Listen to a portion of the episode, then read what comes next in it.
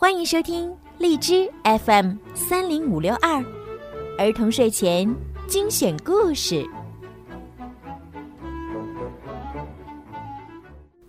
亲爱的小朋友们、大朋友们，你们好！欢迎收听并关注公众号“儿童睡前精选故事”，我是小鱼姐姐。今天呢，小鱼姐姐又要给大家讲好听的睡前故事了。如果你们喜欢听我的故事，记得要多多的帮我转发、评论，让更多的小朋友可以听到我的故事吧。好啦，准备好了吗？我们一起来听今天的故事《大明星闪电麦昆之高手对决》。闪电麦昆来到了法兰斯高的故乡意大利，他们要在蒙扎赛道上举行一次一对一的比赛。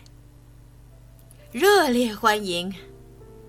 法兰斯高来到机场迎接闪电麦昆，然后他开玩笑地说：“你的飞机晚点了，我敢肯定，冲过终点的时候，你也会晚点。”闪电麦昆笑了笑，悄悄对板牙说：“我一定会在他的地盘上打败他。”他们刚走出机场，就被一大群记者包围了。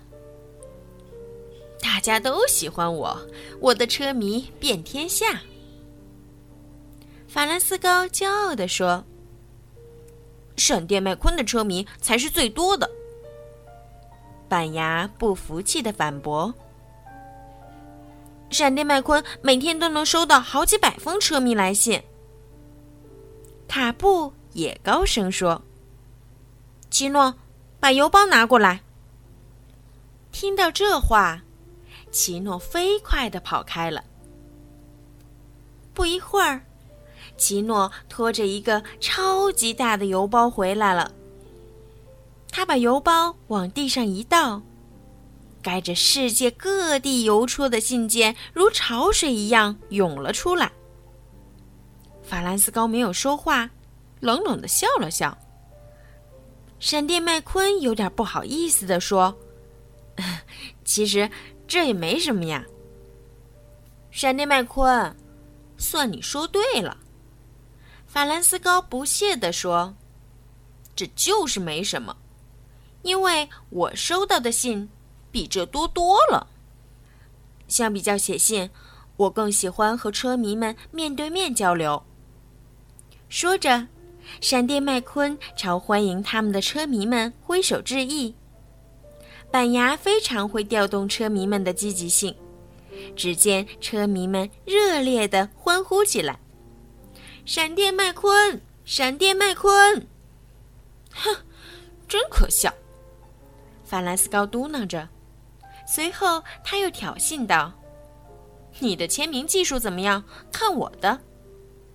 只见法兰斯高飞速地转动着车轮，眨眼之间，几百张盖上轮胎印儿的签名照就飞向了车迷。法兰斯高得意地说：“看见没有？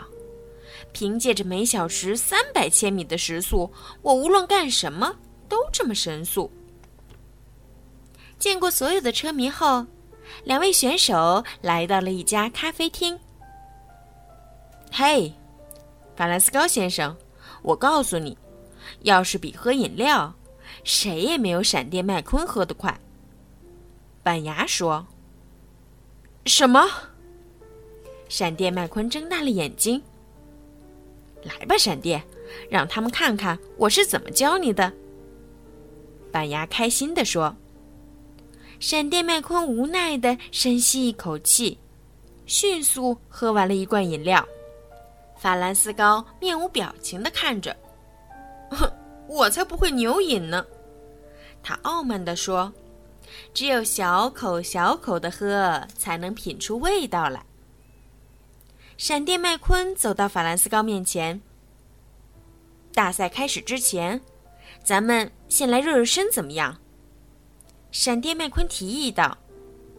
法兰斯高点了点头，说：“嗯，这主意不错。”你要是还没等法兰斯高说完，闪电麦昆已经像一阵风一样飞速刮上了公路。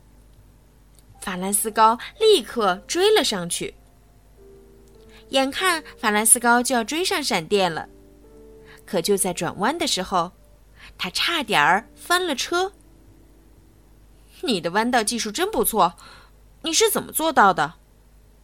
停下来休息时，法兰斯高问闪电麦昆：“先更换上合适的轮胎。”闪电麦昆回答：“然后再欲左顾右。”这是一位好朋友教给我的。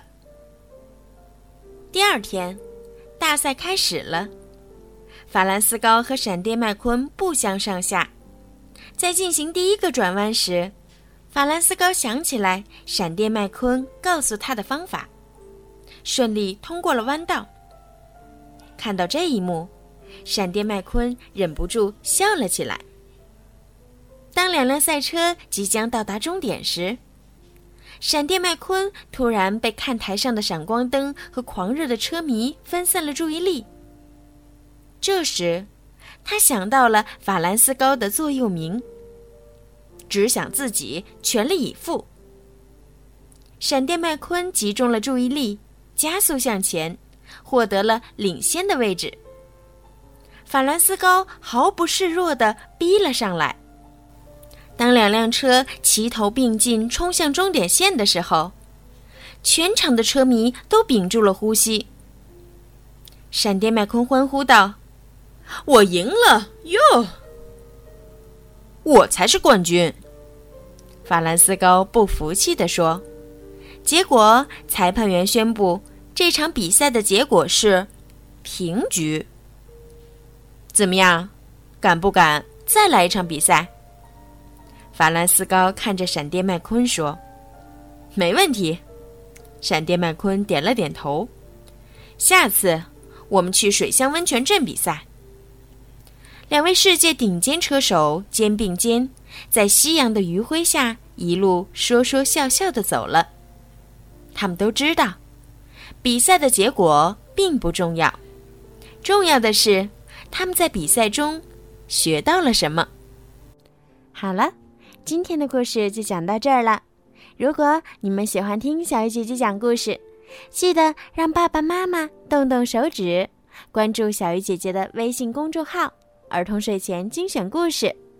如果想要点播属于你们自己的专属故事，也可以加小鱼姐姐的私人微信“猫小鱼”全拼九九。好啦，孩子们，晚安。